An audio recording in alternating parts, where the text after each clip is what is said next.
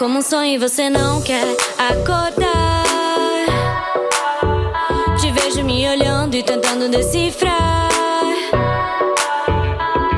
E eu não consigo mais parar.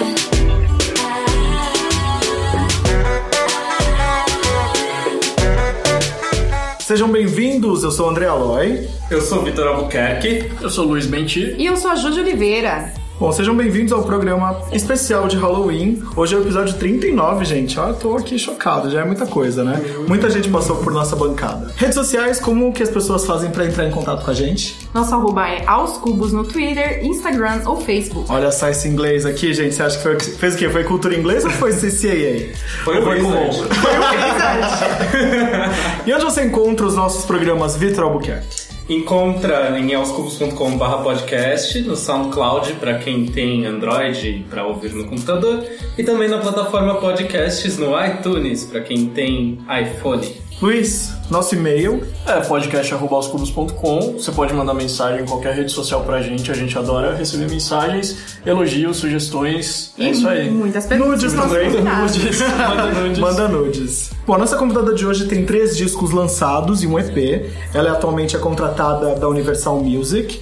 E entre outros sucessos, ficou conhecida por Garota Errado e Planos Impossíveis. No seu mais recente trabalho, ela se joga no pop eletrônico e deixa a gente hipnotizado. Seja bem-vinda, Manu Gavassi. Ai, amei essa aí.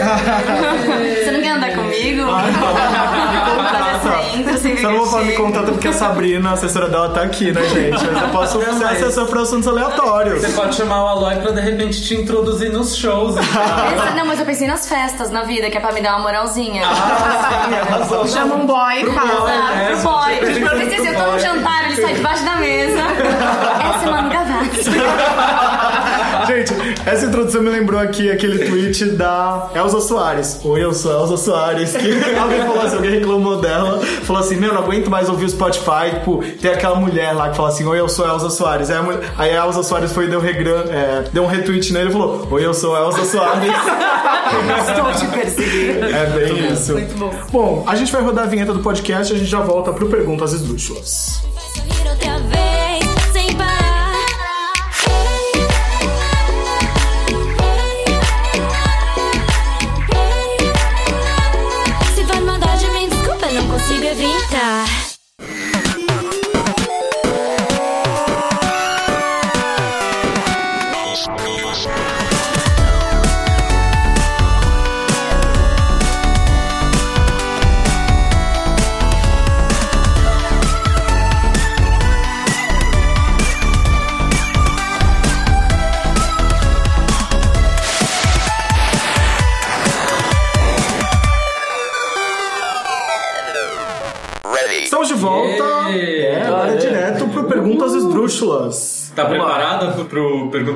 Esdrúxulas, mano? Um pouquinho de medo, não sei do que se trata.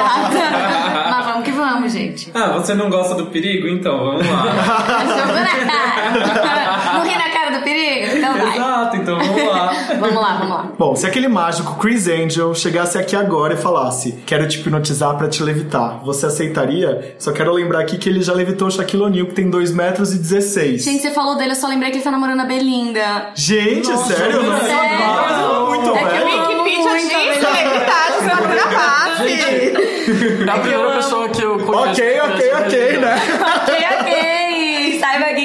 Mexicana está namorando o Chris Angel. Ele tá namorando. A Belinda é muito meu guilty pleasure, você acredita? Gente, eu amo muito ela. Eu deu, amo muito a Belinda, mas... Você deu utopia dela, eu sei de Utopia é trás. Pra, eu aprendi espanhol com aquele CD. Ah, meu Deus, Eu foi sei pai, lá. Mano, você gosta desse tipinho Chris Angel? Tipo, cabelinho comprido, roqueiro, anos Cara, 2000, mágico, então, misterioso. Ele é roqueiro ano, do, é, roqueiro ano 2000, mágico misterioso é a melhor definição. Eu achei assim, uma proposta alternativa ela namorar ele, mas, né, se ela tá feliz, Belinda é rainha. O boy, o, boy do, o boy do clipe de hipnose é cabeludo, não é? Os dois, né, Os são. dois são, né? O loiro e o moreno, dois cabeludos, por falta de um na vida. Tô, tô sentindo aí um crush. por isso, por Imagina, isso que ela sabe que a Belinda namora. Jamais Angel. furaria. Não, eu sei que o Chris Angel namora a Belinda. pra mim, a protagonista é a Belinda. Mas conta pra gente. Ah, tá. Você deixaria o Chris Angel te levitar ou não? Eu acho que não. Não? Não. Não. Quer dizer, Não. Mas, então não deu pra você, tá? Você tá ouvindo Não esse podcast, rolou. não rolou. Ai, gente, Continua com a assim, Belinda, né? É, levita Belinda. Como eu não acredito que nenhuma dessas levitações dele não tenha sido um truque premeditado. Amigo, ele passa o bambolê assim no meio. As crianças que ajudaram a levitar o Shaquille O'Neal tava assistindo o Multishow outro dia. Truque, amigo, é ilusão de ótica. Isso não existe. Traz o David Copperfield pra explicar pra Ah, não, gente. Aliás, o Mr. O Mr. M tá passando por uma doença de- degenerativa. Como é, como é que fala? Nossa, que bad. non-existent. Nossa, mas você entrou numa bad, né? Eu entrei porque eu vi hoje no UOL lá que ele tá. Ele não Tadinho. quer. Ele não quer ser curado, enfim. Nossa, Caramba. vamos pra, pra próxima Vamos tirar uma pergunta que eu tô. Pesou, pesou. Qual, mano, qual situação da vida te fez soltar aquela máxima? Atoram pericon. Toro Perico. Hum, que situação da minha vida, gente. Será que eu vivo assim tão perigosamente? Não foi levitar com Ah, não sei, vezes pode ser uma bobeirinha do dia a dia também, tipo. Sei lá, atravessar fora da faixa. Atravessar fora da faixa, dar um friozinho na barriga. Não faço a menor ideia. Eu tô pensando em coisas aventureiras, tipo Uhum. pular de asa delta, pular de bug jump, essas coisas que eu jamais faria. Então acho que eu sou uma criança meio de apartamento, sabe? Que não sabe andar de Sempre bicicleta. empinava é, bombom, é, papel de bombom no ventilador. Exato, joelho ralado nunca tive. Enfim, eu era meio nerd, eu jogava videogame. então talvez jogando um RPGzinho, talvez um Final Fantasy, eu soltei essa frase. É, então, Quem tipo, sabe? arriscando, né? Com aquele inimigo Exato, perigosíssimo. exato, sido. Você é do tipo que quer o que nunca vai ter ou é pé no chão? Hum, outro coach, né? outro coach de gavacita. É, não, acho que eu tipo que eu quero que eu nunca vou ter. Quer dizer, eu faço, eu faço eu ter o que eu achava que eu nunca teria. Eu acho que eu curto desafios, assim, na minha vida profissional e na minha vida pessoal. Sempre fui assim desde criança. Adoro um perigo. E você concorda com o mito que o coração de todos os sagitarianos Peraí, é mano, gelo? você é Capricórnio, não é? Sou Capricórnio. Tá errado aqui. É, você concorda com isso de que todo capricorniano tem um coração de gelo. Ele mesmo, pra dizer. Mas sagitariano também. Já ia falar de um boy sagitariano que eu peguei, que eu confirmei essa Seu. Vênus tem que signo? No mais humilhado, peixes. Viu? É peixe. Ah, Coloca é. lá, corrija a pergunta. Entendi, mas assim, o sagitariano pode- você pode comentar depois, mas agora a gente vai falar do capricorniano, que é você que tem essa fama do coração de gelo. Você concorda? Eu concordo, eu acho que é superficial isso do, do capricorniano. Eu acho que a gente finge, a gente usa uma máscara, a gente finge que a gente tá super cool, não gosto de você, meu coração é super de gelo, querido.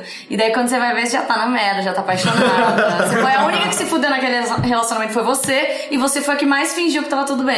Então eu acho que isso define bem Capricórnio. Maravilhoso. Interessante. Astrologia! E essa mágoa de Sagitário aí, hein? Meu marido é sagitariano. Seu marido é sagitariano, É. que mar, ele gosta de viajar, ele é viajado? Então, ele não tem muito essa característica de gostar de viajar, mas ele, go- ele gosta de viajar, mas não é assim, nossa, preciso viajar. Mas ele gosta de um bom drink e gosta de uma festa. Ah, então é um bom sagitariano. Exato.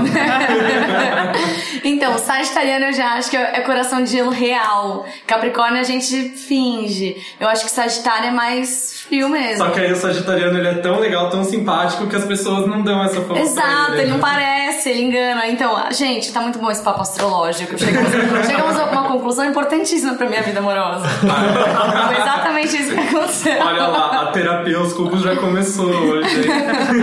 Aos cubos é sempre terapia, né? É uma Nossa, acho que mais um programa mais terapêutico, assim, tipo, pra ajudar relacionamento, sair da fossa ou entrar nela, foi o do Johnny Hooker, né, gente? A do Johnny Hooker foi maravilhosa. Sério? É, o do Johnny Hooker foi bem terapia em grupo. Foi culto, assim, sabe? Cult, terapia Ah. cult. Manu, você preferiria acordar com 7 anos e descobrir que tudo que você viveu até agora foi um sonho? Ou esquecer de tudo que viveu desde os 7 anos? Nossa, que horror! Quem, quem que escolhe esquecer? Não, acho que eu preferia. Entre esquecer e acordar e viver de novo, eu preferia acordar e viver tudo de novo. Aí você poderia acordar e tentar fazer com Fazer umas pequenas mudancinhas. Exato, né? Efeito borboleta Ia style. ser legal, né? Imagina, tipo, você saber todas as cagadas que você já fez e tentar fazer diferente. Mas eu já acho que você ia cagar todo o futuro, né? É porque diz que uma coisa que você Exato. muda, né, estraga todo o Efeito resto. borboleta tá aí, né? Vai pra mas- Então eu acho que eu não mudaria nada, não, mas eu ia gostar de viver tudo de novo. Podia ser um roteiro de um filme pra Manu estrelar, né? Sabe? Fim da Produtores, minha olha aí. adolescência. Vou escalar a Larissa Manoela. pra- Amo, já quero esse filme. Manu, o que você considera uma mentira bonita? Se é que mentiras podem ser bonitas, ou uma mentira justificável? O que, que vale uma mentirinha? Hum, uma mentira bonita, eu acho que tem mentiras bonitas, sim. Eu acho que às vezes a gente fala uma coisa pra ah, não magoar muito uma pessoa, pra romantizar uma situação que não é tão romantizável assim. Então acho que, no sentido, nessa música, o que eu quis dizer com mentiras bonitas é aquela coisa quando você tá conhecendo uma pessoa, você ainda não tem um relacionamento com ela, e você fala um monte de coisa que provavelmente você nem vai cumprir, provavelmente você nem sente, provavelmente daqui a um mês você já mudou de opinião. Provavelmente naquele momento você sinta, na verdade. É, né? naquele momento você tá sentindo, não quer dizer que é uma verdade absoluta para o resto da sua vida. Então acho que é meio que esse tipo de, esse início de relação, assim, quando você tá encantado por alguma pessoa e você fala, ai, fala isso pra mim mesmo que seja mentira. Leave the magic. Exato. Ó, nessa coisa de mentira que outro dia eu tinha postado alguma coisa com a Ju no Instagram e dei ocultar no stories pro boy. Aí o outro dia o boy tava aqui comigo, não sei o que lá, mostrei pra ele, ah, nos stories, não sei o que lá. Ele falou, nossa, engraçado, eu não consigo ver seus stories.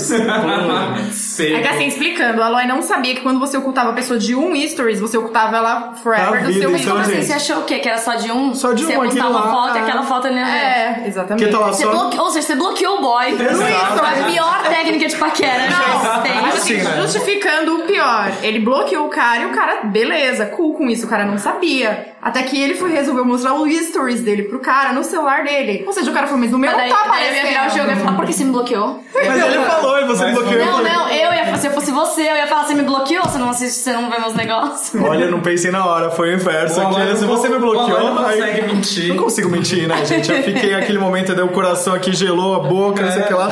Tive um ataque de riso e falei, então, ó, a gente precisa conversar, foi isso que aconteceu. Postei com a Juliana, e aí foi a merda toda. enfim. É por isso que os namorados de ninguém gostam de mim. A Loizinha é trouxiane, mas a gente ama ele mesmo assim, né, amiga? Mil terapias ainda. Mas é, esse podcast é isso, né? Eu passo vergonha aqui toda vez, é isso.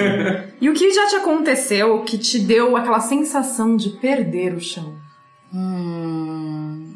Ai, acho que muitas coisas na vida. Cita Eu- uma pra gente aí que foi mais. Que você que recente, que você lembra com mais, mais afinco. De perder o chão, que, que isso é um sentido muito amplo. Não, não precisa ser amoroso, pode ser profissional. De repente, aquela pessoa que você sempre sonhou em estar perto. Aquela música que aquela você música ouviu. que você ouviu sim. e que você se inspirou. Olha, eu acho que eu fui muito fã não só de Belinda, mas de RBD também, galera. Foi assim, total meu curso de espanhol foi isso. Foi a Televisa. Formada em não sei Formada em Televisa. Exato, em sete temporadas de RBD. E daí eu gravei uma. Fui chamada pela Dulce Maria logo depois que acabou Rebelde. Logo depois não. Mas ainda tava naquele lance de. O RBD ainda tava muito presente na vida dos fãs. E a Dulce me chamou pra fazer uma música junto com ela, pra cantar uma parte em português e a parte dela em espanhol. E daí eu subi naquele palco, eu já iria naquele show de qualquer maneira porque eu era fã. Então eu subi naquele palco junto com ela e cantar a música e ver todos os fãs ali junto, a minha irmã chorando porque amava ela também. Então foi muito. Foi uma sensação de perder o chão, respondendo a pergunta. Foi muito legal, foi bem surreal. E qual é o maior vício que você tem? Meu maior vício, drogas, aquelas que. que polemizam o rehab. pode.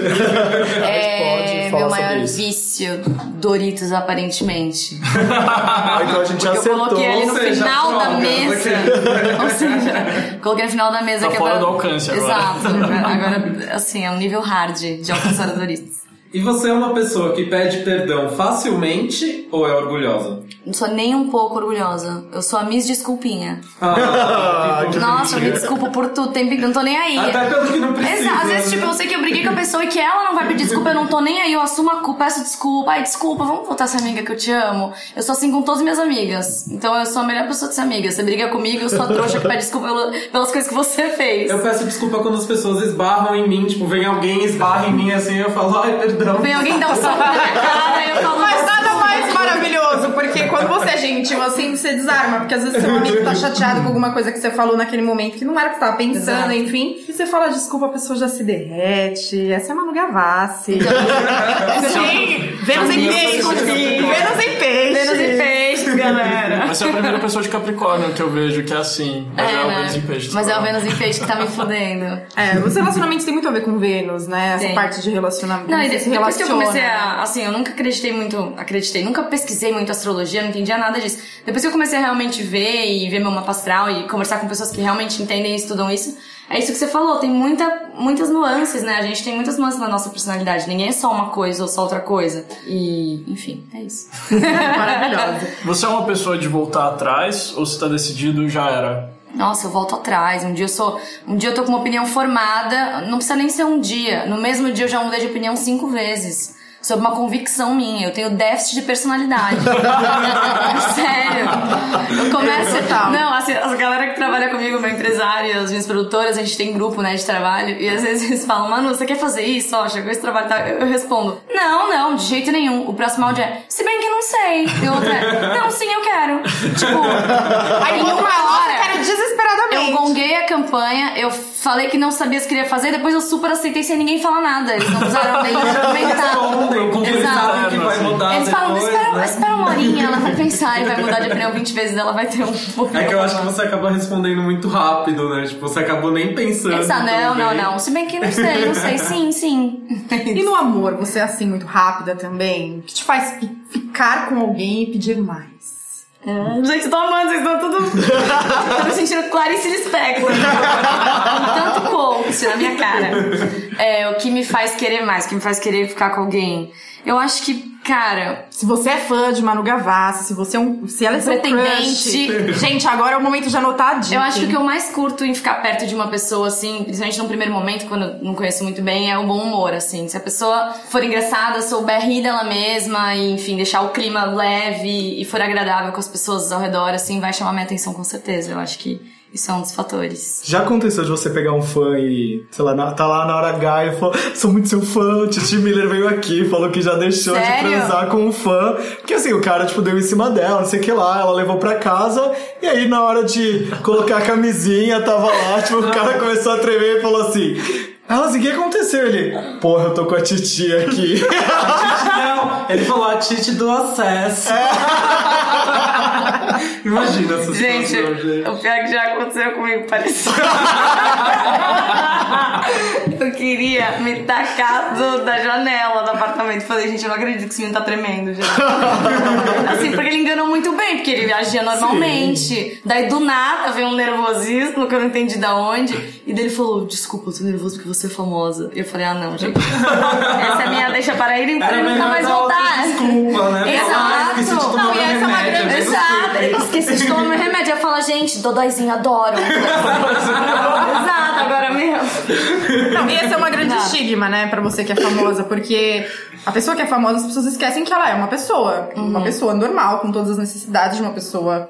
Igual você que tá aí ouvindo, gente. Manu Gavassi é gente da gente. Então, mas eu achava que isso acontecia quando você não conhecia a pessoa, quando você não tinha nenhum contato com ela. Daí você pode inventar o que você quiser dela, ou sei lá, por uma foto, uma revista ou no Instagram, você acha uma coisa da pessoa. Agora, quando você já tá convivendo, já tá ficando, é engraçado, né? Você ainda sustentar um mito daquela pessoa que você tá vendo na tua frente, conversando é e sendo normal. E você. Não é façam tipo... isso, galera. É, não faça. Boys. Nossa, você, Boys. se você Sustenta essa mentira depois de comer, gente. Tá lá, transou, já era. Depois fala assim, porra, né? Que tô aqui com a Manu Gavassi, né? Ou você joga na mentira do remedinho, também achei uma boa. Ah, você falou de é uma pessoa como outra qualquer. É, não. Se, se Você eu tem um crush perguntar meio, isso. tipo, o fundão da sala, assim, o cara problemático e tal. Eu gosto sempre dos problemas. Se você é problemático, eu vou gostar de você. Inclusive, filme, Um Amor pra Recomeçar. É, um você que tá aí com seu remedinho já começa a Você que tá aí, problemáticozinho, me liga. Você é hipocondríaca? Não, só não. Ah, eu sou. Por quê? Porque eu sonho e achei que a gente era um casal. Eu queria alguém pra me identificar. Ah, que medo. Bom, mas ainda falando de amor, você é do tipo que faz jogo ou prefere tudo às claras, carta no- cartas na mesa? Acho que eu não faço jogo, eu inventei o jogo. Eu Oh. sou o jogo. Oi. Eu acho que é por isso que não dá certo muito minha vida amorosa, de tanto jogo que eu faço. Mas, não sei, assim, eu também consigo ser sincera e tal, mas eu acho que no começo, quando você tá conhecendo a pessoa, rola um lance, um joguinho de sedução, assim. Se a pessoa é muito direta, muito sincerona, muito de boa, eu acho meio sem graça, assim. Eu acho que eu meio que preciso desse joguinho, eu acho legal. Você fingir que tá interessado, depois de repente desinteressado, deixar a pessoa louca da cabeça, problemática, tomar remédio. Né? Exato. Então eu vou pegar, vou pegar aqui um gancho de uma pessoa que eu sei que você gosta, que é a Taylor Swift. Sim. Né? Você declara nas redes sociais que você super curte, enfim. E fala pra mim, você então ama o jogo, ou os jogadores, e os caras amam o jogo Eu só. acho que eu e Taylor temos muito em comum. É, pelas- conta pra gente. Pelas Conta, conta letrinhas essa dela. lance aí. Ah, eu acho que. Sei, acho que a maioria das pessoas tem esse funcionamento, né? Na sedução. Principalmente no começo de alguma coisa quando você não conhece a pessoa. Mas eu tenho amigas super normais, que gostam de caras normais e que são sinceras e que deixam as coisas acontecerem mais naturalmente, sem muito joguinho e tal. Eu acho que eu preciso do joguinho para viver. Eu gosto, porque daí isso me faz ficar inspirada, isso me faz querer escrever música sobre a pessoa. Se a pessoa é muito tranquila, e eu falo, ah, beleza, então por que que eu vou sentar e escrever sobre você se é tão tranquila assim? Que... Problemático. Não tá valendo nem a pena. Vai escrever sobre uma o quê? Mais música rosa, hippie, né? né? Não, isso ficou super comum, na verdade. Domingo de manhã, né? É um, comportamento, é um comportamento natural, né? Até no Sex and the City, que é uma série muito mais antiga do que a A sua geração de adolescência. Eu não conheço nem da minha época, não. que não é da sua época. e tem uma referência da Carrie quando ela começa um relacionamento que é super estável com o Aidan. E aí ela fica apavorada durante o relacionamento, porque ela começa a ter pesadelos e ela não sabe por quê. E um dia ela se toca, depois de duas semanas, tô num relacionamento que não tem problemas.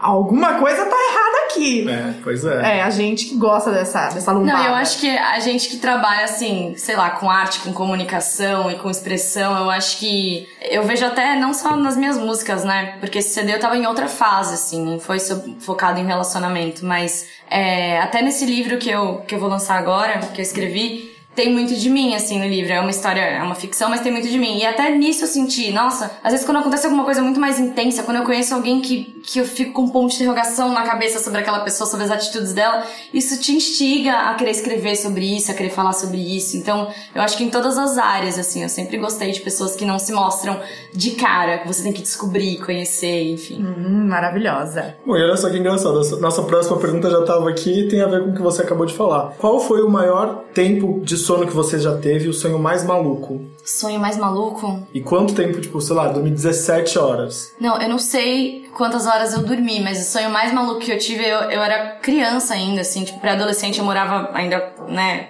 dormia no mesmo quarto que a minha irmã. E eu lembro que eu descobri no meio do. Eu tava tendo um pesadelo horrível que tinha alguma coisa envolvendo Yu-Gi-Oh! Não me perguntem. não me perguntem porque eu realmente era nerd. Tinha alguma coisa envolvendo Yu-Gi-Oh! E também a gente tava num celeiro e tinha cavalos. Não sei exatamente o que era esse Qual é a ligação, né? qual é a ligação de Yu-Gi-Oh! com celeiro, com talvez a minha mãe lá no meio, eu não entendi. Mas era um pesadelo terrível e eu queria muito acordar. E eu me toquei que eu estava sonhando. Yu-Gi-Oh! Cavalos, estou sonhando. Daí eu falei, gente, eu tô tendo um pesadelo terrível. Se eu gritar muito alto, a minha irmã vai ouvir. Daí eu comecei a gritar no sonho. Tipo, eu vou berrar, daí eu sei que eu vou berrar real, dormindo, e a minha irmã vai ouvir vai me acordar. E aconteceu exatamente isso. Eu fiquei gritando no sonho. Eu gritei real, dormindo, e a minha irmã me acordou e falou: Meu, você tá tendo pesadelo, você tá gritando. Ainda bem. Mas eu odeio o sonho, gente, Ainda porque você não que- consegue gritar, né? Tem aquele sonho que você quer gritar e não É. consegue. É que eu ia falar, ainda bem que você explicar conseguiu o gritar, que é. porque não Gente, quem trabalha no site do João Bidu aí quiser buscar pra gente o que, que é sonhar com Yu-Gi-Oh! Isso que isso Liga pra Conselheiro. gente! Até hoje eu tô na terapia tentando entender esse sonho assim. É, e sobre qual assunto você teria coragem de bater na casa das pessoas num domingo de manhã pra falar a respeito? Uma coisa bem testemunha de Jeová, assim. feelings, assim. Tá, domingo de manhã botar na casa de alguém e falar sobre isso. Sobre Taylor Swift, né, galera? Ah, Você quer conversar sobre a genialidade de Taylor Swift? para marketing? evangelizando pra diva do pop. Exato. Nossa, eu super bateria na porta da casa das pessoas pra falar sobre Belinda. Agora você, tipo, despertou, assim, todo o Você quer a conhecer a diva Sim, underestimated do pop sim, mexicano? E você já caiu no gemidão do Zap? Que é isso? Olha, gente, a gente cara, consegue esse trazer pessoas que bons amigos. Eu nunca caí também. Inclusive, a Manu Gavassi tem amigos respeitosos, bacanas e cultos. Você que é meu amigo, fica Ô, com a Galassi ajudar. não tem amigos. Vote. Vote na nossa enquete. Momento TV Fama, o que você acha? Ela tem amigos ou ela não tem É, o amigos? gemidão do Zap é uma pegadinha muito sem graça que as pessoas fazem, tipo, pro WhatsApp e também pode rolar no Twitter, em qualquer mídia, que Mas você começa a ver um vídeo, a Cláudia Leite fez isso no Twitter dela, mas a Cláudia Leite... Ela caiu? Não, ela, ela fez com os fãs. Ela- meu Deus. Ela Ela falou- publicou. Ouça aqui um trecho do meu novo single. E aí colocou o de gemidão. gelo, aí a hora que você dava Era o um play começava o gemidão. Um gemidão. É, que é um gemidão como se fosse Um de pornozão, assim. sabe? É. Gente. Só que o vídeo, ele é um vídeo que você acha que é um vídeo aleatório, porque Uhum. mostra que é um vídeo aleatório. E quando você clica é o áudio, é super alto. Mas é tipo aqueles, aqueles vídeos que a gente caía na internet, que era tipo do Exatamente. nada uma, um chamado, Aparecia, sei lá. é. Aquele É que o gemidão popularizou muito, assim, tem até A- camisetas. A gente é do do tempo WhatsApp. daquele joguinho, né? Lembra Do labirinto. ia Do labirinto, aí chegava uma fase que você tava no meio do labirinto e tava super difícil, aí aparecia a cara da mina do exorcista. É, exato. Eu fiz isso com meu pai, eu era criança, meu pai chorou. Ai, que. Juro, é que acho que ele nunca imaginou, minha filhinha toda angelical. eu nunca- Ele ficou muito mal, desculpa, pai. A Vanessa Camargo veio aqui e falou que fez com o filho dela pequeno também. Depois. Meu Jesus, amado, fazer com um filho pequeno é muito forte. Você tem que ser muito hardcore. Admirei. Admirou. Bom, o papo tá bom, mas a gente tem que fa- fazer o nosso intervalo comercial, aqueles, é mentira. Não tem intervalo comercial, mas eu vamos falar que tem intervalo comercial, que em algum momento... Pra mentalizar, né? É, Que vai gente, um vamos lá, Que dia vai ter. Que segredo, música você, né, amores? Que música você quer ouvir nessa pausa? Nessa pausa, Pode fazer ser uma- sua, pode ser... Ai, pode ser Belinda? Pode ser Belinda. Ah, pode ser. Belinda, gostei. Que música? Vamos ver se eu gosto. Eu vou escolher Ni Friday Ni to Mamá. Então, com essa música de Belinda, a gente vai para o intervalo e já volta. Melhor episódio.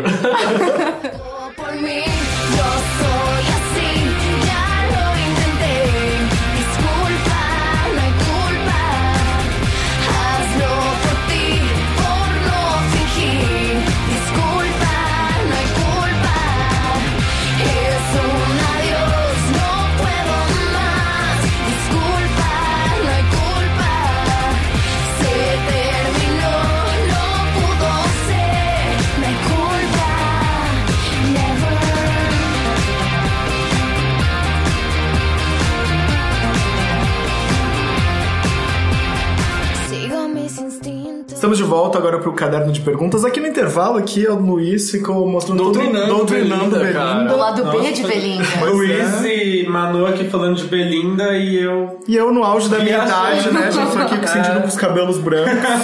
Hipster até pra falar de Belinda. Pois é, amigo, não dá. Ai, bicha, não dá, não dá. A gente gosta do CD hipster de Belinda. Chega, gente, alguém para a gente. Agora a gente vai pro segundo bloco que tem o caderno de perguntas. Você teve isso na- no seu tempo de colégio? Eu super tive caderno. Porque a- Mas você minha. era dona de um ou você só assinava dos outros? Você teve Não, um? eu era proprietária. Dona e Dona e proprietária. proprietária de um caderno de perguntas. Cheio E de você lembra, capa. você lembra a pergunta mais icônica que tinha no seu caderno? Putz, acho que eu não era tão icônica naquela época. Conta pra mim sua real motivação pra ter o caderno de perguntas. Era pra saber o que aquele gatinho da sala gostava? Eu acho que era só pra causar na sala inteira. era pra saber que o caderno era meu, vocês responderam meu caderno. Eu acho que eu sempre fui meio líderzinha na escola. Eu estudava num colégio que era uma casa, era um colégio muito hippie. Então o colégio tinha quatro meninas, qua- na minha sala tinha quatro meninas contando comigo e 15 meninos só. Nossa. As Nossa, mesmas pessoas do cara. pré até a oitava série. Onde era isso aqui em São Paulo? Por isso que eu não tenho amigos hoje em dia, entendeu? É, é muito raro isso, tipo, porque no meu colégio eu lembro que sempre teve muito mais menina do que menino, sempre teve. É, o meu também. É, não sei. Tipo, meu É colégio era a muito a artístico, de tudo era é peça de maior. teatro, tudo era. Era muito legal. Vamos ensinar a história do Brasil aqui. a aula de matemática. Posso fazer uma peça a respeito disso, professor? Posso ser Essa era eu, dobrava todas as Mas era aqui em São. Paulo? Era aqui em São Paulo. Que maluco. Era em que região? Vila Mariana, perto de onde eu morava com os meus pais. Uau. Ai, que e daí legal. depois eu cresci e eu tive que estudar em outros tipos de colégio, porque só ia até a oitava série, né? No colégio pequeno. Era mais pra criança, mas ia até a oitava série. Daí depois eu fui pra colégios grandes, pro Arco de Cesano. E tinha nome esse método de ensino, não? É, com- escola construtivista, né? É rodorfiano, né? Hum, que, que alternativo, né? Enfim, então eu era sociedade muito hipster. Vamos lá. Meu caderno de perguntas era hipster. Você promete responder a todas as perguntas com sinceridade? Jesus amado. Rola um pacto de sangue antes. ok, no meu não tinha, prometo. Nome e apelido. Meu apelido era muito brega, né? Ah, conta pra gente. É porque assim, eu nunca fui chamada de Manu, porque meu nome é Manuela, com O, né? Manuela do quê? Manuela Latini Gavassi Francisco é meu último sobrenome. Daí me chamavam de Chicão na escola. Como se já não tivesse menino o suficiente, seu apelido era Exato, Chicão, era né? horrível. Até hoje, quando descobre a galera, Francisco, quem que é Francisco? Eu fico bem assim. Mas a passagem aérea deve vir, né? Vê, vê, total. Francisco. Eu finge que não é comigo. Erraram aqui, sempre erram, gente. Senhora Francisco. Senhora Francisca. Mas, enfim, meu apelido nessa época era Manô. Mas daí eu não, eu não gostava de Manô, porque achava que parecia Mano. Daí eu inventei um apelido pra mim mesma e obriguei todo mundo a me chamar de Manoca. Manoca. Só que daí É na MSN eu né? escrevia com K, tipo, Camudo. Manoca mudo. Era meu. MSN. Enrolava uma Manoca, letra maiúscula, letra minúscula e os caracteres especiais em super. volta. Gente, era o apelido mais zoado Era seu MSN, tipo. Era meu MSN, Manoca e Manoquita. Manoca online. Mas conta gente, no MSN você, você colocava aquela música que você tá escutando só pro boy ver, No assim, status? entrava, óbvio. Um dia eu coloquei, tipo, eu lembro que meu pai tava vendo meu MSN, era bem novinha. Daí eu coloquei Girls with Attitude Forever. eu coloquei, tipo, uma letra maiúscula até nisso. Meu pai falou: Onde você leu isso, filha? Deu na minha calcinha. meu pai morreu de. Ele conta essa história até hoje. É muito bom, né? Calcinha empoderada. Era uma calcinha irada que eu tinha, tava escrito isso em cima. Aí eu coloquei Maravilhoso. MSN, achei irado. Gente, quanta merda. Vai, próxima. Manoque era meu apelido, agora é Manu. Idade, data de nascimento e signo. Idade, 24 anos, quase 25. Data de nascimento, dia 4 de janeiro. E signo Capricórnio. E o ascendente? Ascendente em Virgem. Olha, você é Capricórnio com organizado. ascendente em Virgem. Mas você é uma pessoa organizada? Então, eu não sou muito organizada, não, mas eu sou muito perfeccionista com as minhas coisas. E na minha bagunça eu me encontro, assim, eu tenho tique se alguém mexe nas minhas coisas e muda de lugar. Mas eu não sou organizada, não tenho tique de organização e vivo num ambiente extremamente organizado, sou normal. Beleza. E o que te faria jogar tudo pro ar? Ah, essa é uma pergunta também? Já começa assim, lúdica? Uhum. O que faria jogar tudo pro ar? Hum, eu acho que se eu tivesse, na minha carreira, se eu tivesse infeliz, se eu não tivesse gostando do que eu tava fazendo, se eu não tivesse me divertindo, eu jogaria tudo pro ar.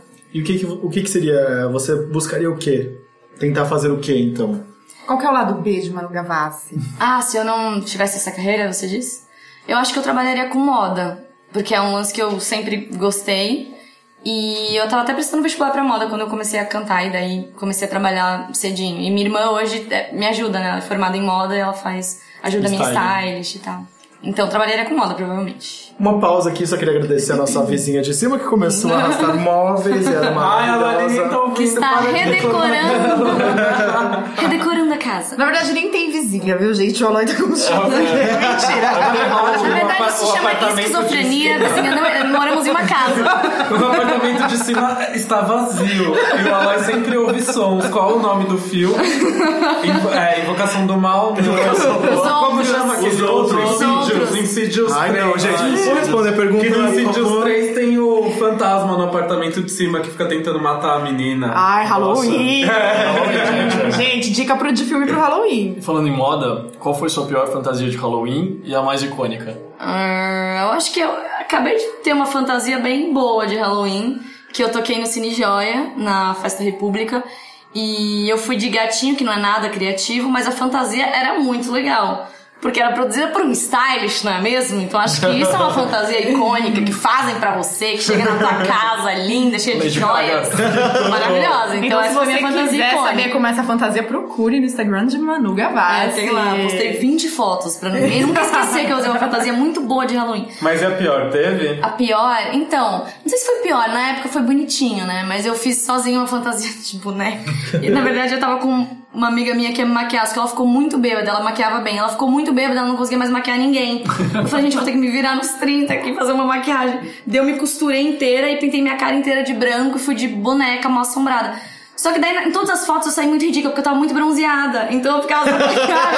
Cara a minha cara eu branca. pintei de branco, tava muito branca. Daí o flash estourava e ficava uma aberração.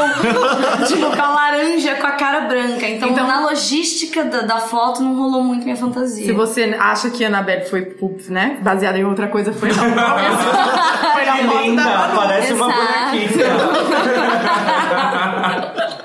Exato, foi uma referência meio Annabelle. Você já foi hipnotizada? Não fui, mas eu morro de vontade, porém tenho muito medo. Você já foi? Já tentaram te hipnotizar? Já tentaram me hipnotizar e não não rolou? Tem Não. gente que não é hipnotizável, tipo... Mas é que eu vi aquele vídeo da Maísa com aquele menino, o.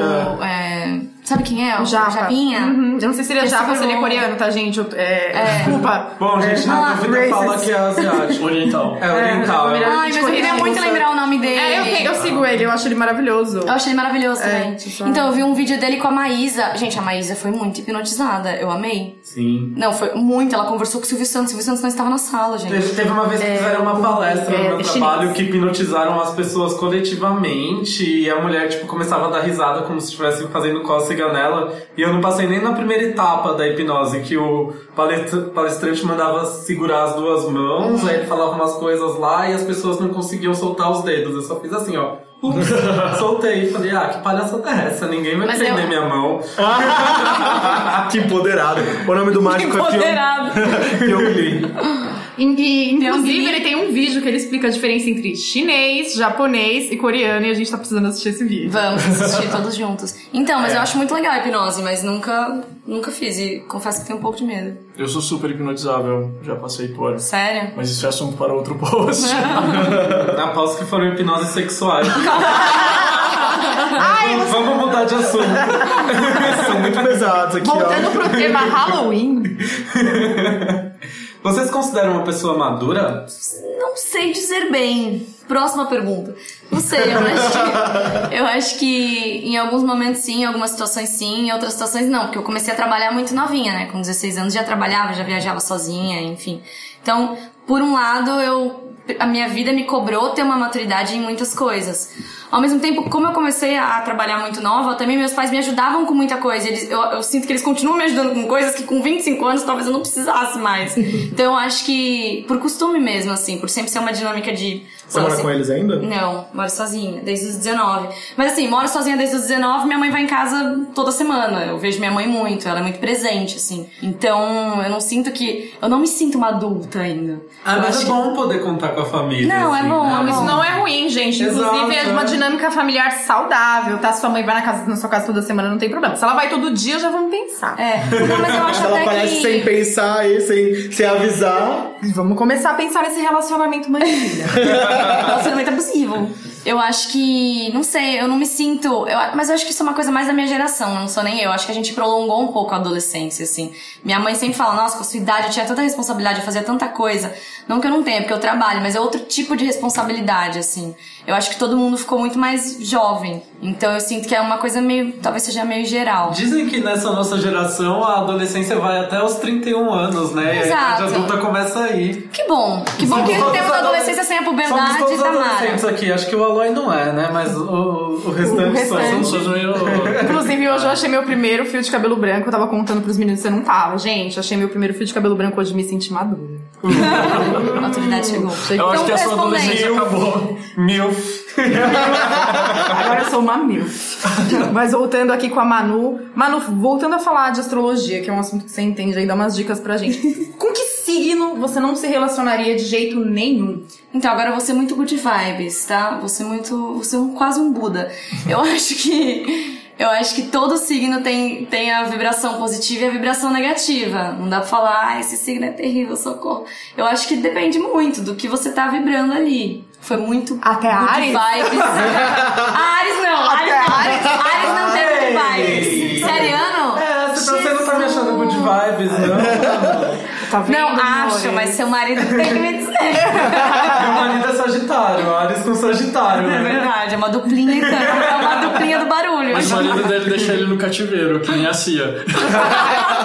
Mas eu vou pro cativeiro voluntariamente. Vocês perceberam então, você que é de Ares aí em casa, que independente se a pessoa é good vibes ou não, Ares é sempre uma reticência, tá? Foi exatamente isso. Mas Todos os signo signos mais- são legais. Ares, Ares não. É, mas o meu signo é mais endemonizado, assim, eu sou de gêmeos. Ares e Gêmeos são os mais endemonizados, assim, o tempo Minha inteiro. lua em gêmeos. E eu acho Gêmeos tão legal também, enfim, né? Vamos. Eu acho gêmeos tão legal, líder o tom, né?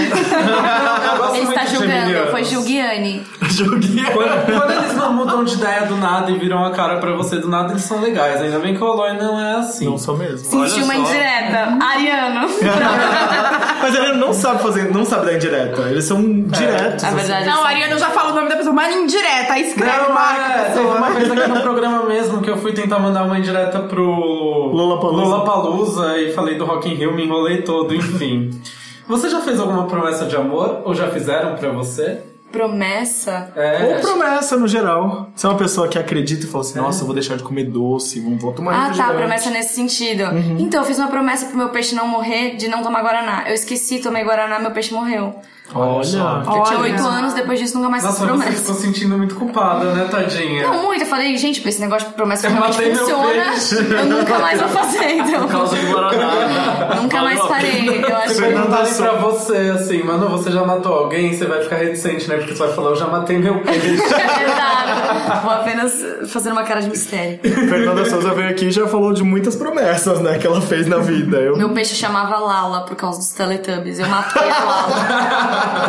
Foda. Dos Teletubbies é demais, gente. Eu já era meio grande, né? Nem podia, mano.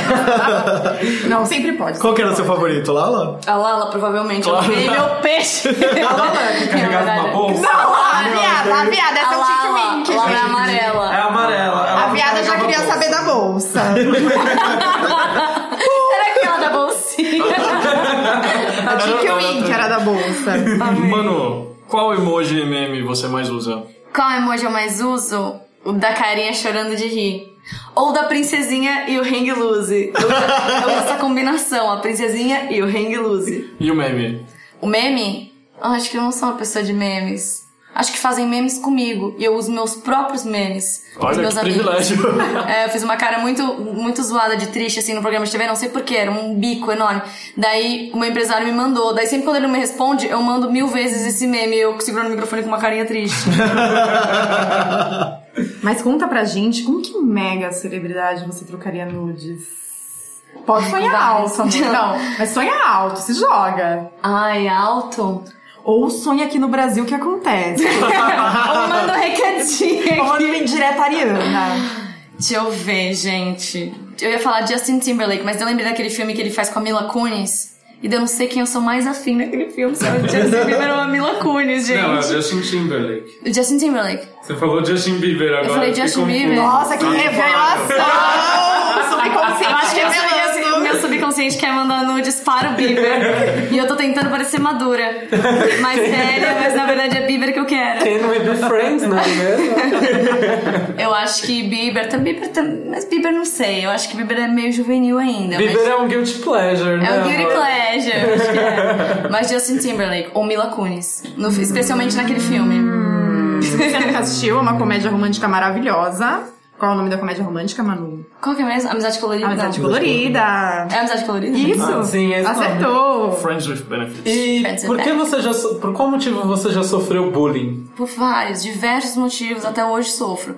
Mas na escola, porque eu tinha uma maneira. Eu estava naquele colégio, como eu falei, que era todo expressivo, você podia ser quem você queria ser e tal. E daí meus pais falaram: ah, ela tá muito livre, vamos colocar ela num colégio mais elite paulistana, pra ela, né, saber o que é, entender o que é a vida. E me colocaram num colégio super forte, focado no vestibular, enfim, uma galera completamente diferente de mim. E daí eu. E não tinha uniforme o colégio. E daí no primeiro dia eu falei, que massa, não tem uniforme, eu vou poder ir do meu jeito, do jeito que eu quiser. Eu pintei aqui embaixo do cabelo metade de azul, metade de rosa. Eu usava meia rastão rasgada no braço.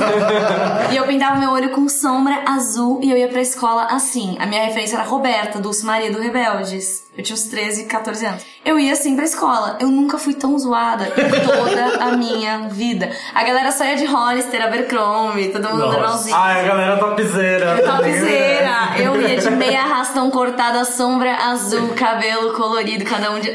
Foi muito ruim essa fase.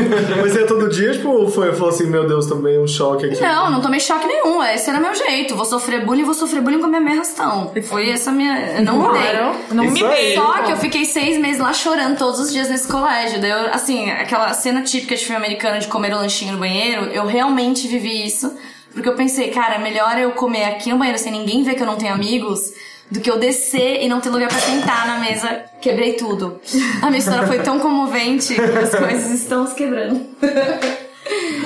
E eu tive essa, essa fase de comer no banheiro. Daí meus pais viram que era realmente grave e voltaram pro colégio que eu estava, que era esse colégio hippie, e virei, fiquei feliz para sempre. Deixaram você ser você mesma, Exatamente. né? Sim, muito lindo. E você já brigou na escola pesado por causa disso? Se eu já briguei na É, escola? alguma vez você já brigou, assim, uma briga que te marcou na escola? Ou algo que você não brigou, mas você queria ter brigado. Se você pudesse voltar no tempo nesse momento, fazer um efeito borboleta, você teria batido o Ah, cara, eu acho que com um professor, mas isso já era no meu terceiro ano. Eu já tava trabalhando, eu tinha 16 anos, já tava fazendo show e tal, e eu, eu faltava muito, e meus pais iam na escola pedir pelo amor de Deus pra não repetir por falta, porque eu fazia as coisas em casa, entregava e tal, então tinha todo esse conflito com o colégio. E daí um professor de biologia virou pra mim na frente da sala inteira e falou: Ah, é muito bonitinho isso de você fingir que é cantora, mas quando que isso vai parar? Porque na vida real você tem que estudar e ir bem no seu vestibular, senão você nunca vai ser ninguém. Tipo, ele foi na frente da sala inteira. Daí eu não falei nada, imagina, não falei nada, não respondi pra ele, fiquei quieta tal, ficou mó climão. Só que se eu pudesse voltar hoje, acho que falaria umas verdades para este professor. Você encontrou com ele um tempo depois? Nunca mais encontrei, só que eu sei que eu saí do colégio no começo do ano e minhas amigas continuaram e no final já tinha, assim, meu clipe de Garota Errado já tinha tipo 30 milhões de visualizações e já tava um lance, né? A galera já começou a me conhecer nesse ano. E eu lembro que ele passou o videoclipe na sala de aula. Ele passou e ele falou: É, eu nunca imaginei e tal. Fala parabéns pra ela se vocês encontrarem ela. Não, mas foi fofo, reconheceu Ele erro. reconheceu. Porque Ele, ele era um fã incubado. É, era um hater. Depois dele tive Na verdade, vários. ele te falou isso pra, pra te incentivar, entendeu? ele falou assim: vamos, vamos, vamos Vou fazer a terapia reversa, né? Vamos desafiar ela. Eu acho que foi quase. E ele te preparou pros haters. Ele falou, vou preparar ela pra vida. Exato, é foi meio isso, mas eu lembro que, assim, no momento, né, que ele falou isso, tipo, ah, quando você vai parar de brincar e cair na real, foi meio forte, assim, porque eu tava levando isso muito a sério, eu já trabalhava pra caramba, eu tava me esforçando pra ir bem na escola também, então foi um baque. Como chamava esse professor? Eu não faço a menor ideia, ele é tão inesquecível que eu não lembro o nome dele, eu só lembro que ele era de biologia. Não acredito que esse professor de biologia da Manu inventou os haters da internet. Inventou, ele inventou os haters, eu amo ele. Vamos descobrir o nome dele? Fazer um fã-clube pra ele? vamos, vamos sim. Se você pudesse trocar seu corpo com o de alguém por apenas um dia, quem seria essa pessoa? Hum, Kendall Jenner. Ai, gata, né? Eu queria muito ser alta. Queria muito ter quase 1,90, aquela- 1,90m de perna que aquela menina tem. Então provavelmente a Kendall. Ou a Pablo, né, gente? A Pablo também é... Ela é... Ah, nunca conheci ela. Não? alta. Nossa, muito. Ela é muito, alta. Sério? Ai- Muito alta, ainda muito. nessa onda fanzoca, com quem você tiraria uma selfie? Eu tenho muita vergonha de tietar, de tirar selfie. Eu, eu, eu- Mas assim, Mas alguém, alto. alguém que, tipo, A seria... Taylor passasse na sua frente, você não ia tirar uma selfie? Imperdível. Não. tirar Não? não ia, gente. Nem a Belinda? Eu, eu, eu trombei com a Miley esses dias em Los Angeles, que eu tava numa premiere, que o cunhado dela tava fazendo no filme da, da Disney Thor, que é o irmão do Liam, né? O Chris é irmão do Liam. Um cunhado desses, bicho. um cunhado desse. E daí ela tava lá e ela foi meio de surpresa, assim. Ela nem quis passar no, no tapete vermelho, porque eu acho que era a primeira vez que eles iam juntos a um evento desse em sei lá quantos anos, desde que eles tinham terminado antes, né? E daí ela nem quis aparecer, e daí eu tava, tipo, meio de costas e o segurança passou e passou uma menina. Ela falou, gente, quem que é? Gente, quem que é? Quando eu olhei vi que era a Miley, quase chorei um pouquinho, relembrei. O filme passou pela minha cabeça. E ela tava tranquila lá, assim, até dava pra ter pedido, mas eu morro de vergonha de twittar, assim. Eu prefiro guardar o momento na minha cabeça do que pedir uma Nossa, foto. nem com a Beyoncé, gente, porque a pessoa, Eu que não faz, a pessoa que não faz selfie com a Beyoncé na oportunidade. Ah, eu não ela é- selfie com a Beyoncé, Não, não. ah, eu acho que eu sou muito vou nem um selfie com a Eu acho ela muito diva endeusada, me dá um pouco de pregue, desculpa, Gente, gente. desculpa, vocês haters aqui, não mandem pro podcast. Você que é muito fã da Beyoncé, fica segura. Eu gosto, eu gosto de Beyoncé, tá tudo bem. Não é a opinião de todos aqui nessa Todo, mesa. todo mundo tem a sua diva do pop preferida. Você quer Não é Britney? Spears. Vamos lá. Gente, eu amo Britney Spears. Ela não. Eu acho que eu ia ficar assim, também. ó. Tipo, Britney, maravilhosa. Ia me inspirar ia ficar mudo. Eu não ia ter, acho que, palavras pra falar. Aí eu ia pedir pra ela, por favor, pra ela pintar um quadro na minha mão. Mas sabe por que eu Ah, tenho ela tá vergonha? vai que a pessoa vai que a pessoa destrói todo o seu sonho, vai que ela é uma escrota com você, vai que ela fala, tipo, ai, nossa, eu nem queria. Aconteceu isso com, é, comigo com o porque a Besson, né? Vocês já viram as entrevistas dele? Ele é muito escroto, né? E eu Quem? ele, tipo, o Luc Besson, o, o O diretor. diretor do Quinto Elemento. E aí, tipo, mano, tipo, eu conheci ele, tipo, fui, falei assim, eu trabalhava num site na época, falei assim, ah, posso fazer uma foto sua? Ele falou assim, tipo, não, obrigado. Tipo, eu falei, ah, ok, lindo, valeu. Tá bom. É, então, mas eu tenho, eu tenho vergonha de passar por este constrangimento. Eu prefiro não. Mas, eu Ah, prefiro mas aí, só tipo, olhar como jornalista eu precisava, tipo, não Ah, como sim, fã, sim, né? sim. Tipo, então, Mas como fã já pediu selfie? ah, pra todo mundo. Eu peço selfie, assim, pra minha, sei lá, pra... Minha mãe. Minha mãe. A gente tira selfie o tempo É, todo, a gente né? tira selfie, eu não sou uma pessoa... Ah, eu preciso desapegar disso então, gente. Porque, ah, O Zeca Camargo, por exemplo, tipo, falava assim, ah, não, tipo, eu tinha medo de, de, de tietar, não sei o que lá. E muito levei isso pra minha carreira, assim, de tipo, ah, não vou tietar tal pessoa. Só que hoje com as redes sociais você precisa se promover, digamos É, assim, né? verdade. Tipo, ah, entrevistei, sei lá, fulano de tal. É a forma como com- E é a né? forma como funciona nas redes sociais, né? E é isso. Manu, agora é uma das perguntas mais difíceis que a gente tem. Qual frase você eternizaria num GIF da Gretchen? Nossa, tá todo mundo me olhando. no pressure, honey. Roda viva. Hum, gente, Valendo! que frase. Mão na orelha aqui. Umba, umba, umba. Pode ser uma frase que você goste muito, ou um trecho de uma música sua, enfim, né? Depois de tantos quotes. Não faço a menor ideia. Não tem ajuda dos letra da. universitários? Não tem, uma letra da Belinda. Uma letra da Belinda. Pode ser até em espanhol. Gente, eu acho que isso é rebelde quando não sigo los demás. Que isso sim é um hino de toda uma geração. É, um, é o canto do povo. E qual Gretchen ilustraria esse momento, assim? Acho que uma explicativa, de É, repente. Não, acho que tem que ser uma. Não, tem que ser uma assim, eu Gretchen super dançando. Porque... Uma Gretchen dançando. Eu gosto da Gretchen quando ela recebe aquele negócio de princesa também. Ai, amo! Esse é um dos melhores GIFs dela. É muito bom, né? Eu gosto daquele Eu gosto quando eu falo alguma coisa irada no Twitter e me mandam esse. Daí eu sinto que eu reinei. Eu gosto daquele que ela vira assim e fala: O quê? Amo muito. E no caderno original a gente tinha uma pergunta assim: deixe uma mensagem para donos deste, pros donos deste caderno. Deixa Ah, uma mensagem entendi. pra gente. Ai, que lindo, gente. Tinha isso mesmo no meu caderno. Eu amava essa sessão, aliás. Que eu podia ler sobre mim. Era uma o que depoimento Eu era uma criança né? artística. Nossa, mas você não é de leão, amor? Gente, eu era uma criança. Não, mas vocês não têm. Gente, a gente nem falou sobre o meu livro, né? Mas o meu livro só surgiu porque eu tive diários a minha vida inteira. Tipo, caderno de perguntas e tal, mas eu tinha diário mesmo, contando o meu dia dos 6 anos de idade até os 17. Eu tenho guardado Uau. esses diários. E daí minha mãe falou: por que você não publica? Porque é muito engraçado. Eu falei, mãe, eu vou publicar minha vida. é meio complicado publicar. Mas aí a minha mãe descobriu, ela falou: gente, eu não sabia que você era uma criança mau caráter. Você era uma criança mau caráter. Tipo, ai, desculpa, eu tô batendo na mesa e quebrando tudo. E é extremamente desesperado. Mas é, eu tinha uma página, eu tinha sete anos e era assim: lista de garotos que gostam de mim. Rafael. Daí tinha um check do lado. Rafael, André. O check é beijo, Marcelo. né? Ou seja, todos beijos.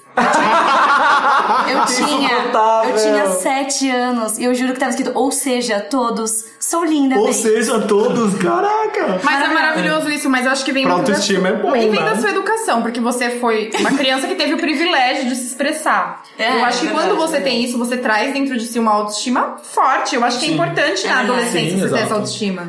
Bom, É bom. a gente vai falar mais do seu livro no próximo, blo- no próximo bloco de que tem perguntas sérias, mas agora a gente, a gente quer nosso recadinho do coração. Ai, sim, é verdade, eu achei que tava acabando o programa com essa declaração de amor. Não, amor, mas pode aí que a gente deixar tem um bloco ainda gente- pra você Ainda falar tem de mais. disco, pra falar de turnê, de falar de tudo, do livro. Eu acho que eu desenharia um gif da Gretchen sendo coroada princesa e escreveria, puxaria flash- quatro flechinhas e colocaria vocês. Ah, muito amor, Gente, é a resposta mais criativa da temporada, hein? Maravilhosa. coroada, É, então, arma de... Era, era a senha pra usar arma de dinheiro. a Monegan, a senha era essa. Então a gente vai pro intervalo. O que, que a gente vai ouvir agora? Pode ser do seu repertório ou de outra pessoa, mas eu escolhi uma música pra gente pro intervalo. Hum, acho que eu vou. É muito bom, pode escrever qualquer música que não é single, isso é muito demais, é muito melhor que rádio. Que as rádios não me ouçam, desculpa rádios. é, eu quero ouvir Can't Stop Thinking About You da Dua Lipa. Uau! Tá chegando! Tá chegando, minha Dua Lipa tá viva! Eu Para o primeira... violãozinho, então, né? Ai, meu Deus, a primeira mulher, gata, diva, tudo que eu entrevistei. Foi a primeira pessoa que entrevistou aqui no Brasil e publicou, fui eu. Sério? Sim. Que demais. Aposta, aposta do Aloy. Saiu na, na Bazar. na GQ? Não, na Bazar. Na Bazar. Gente, eu tenho, eu tenho ciúmes da Dua Lipa, porque eu sinto que eu gosto dela há muito tempo já. Eu e Pedro, a gente fala dela há muito tempo. A gente ouve as músicas e fala, gente, essa menina precisa ser muito famosa. E a gente falava, eu tive uma reunião eh, com a gravadora pra pensar numa pauta com ela em abril do ano passado. Ah, é? E aí saiu a matéria em abril desse ano. Olha a coroa da Gretchen pro. Coroa da Eu acho que ela Gretchen. ainda não está famosa o suficiente. Não, ela é a diva dos gays do Twitter, né? Não, é, ela ainda não tá, mas assim, já Mas tá. já acho que tá ela vindo pro mais. Brasil, a galera já tá. Eu ouvi falar de New Rules mais do que eu ouvi falar de todas as outras músicas. É, então acho que tá, exatamente. tá indo bem. Então tá, vamos ouvir do Lipa e a gente já volta pro terceiro bloco pra falar de trabalho.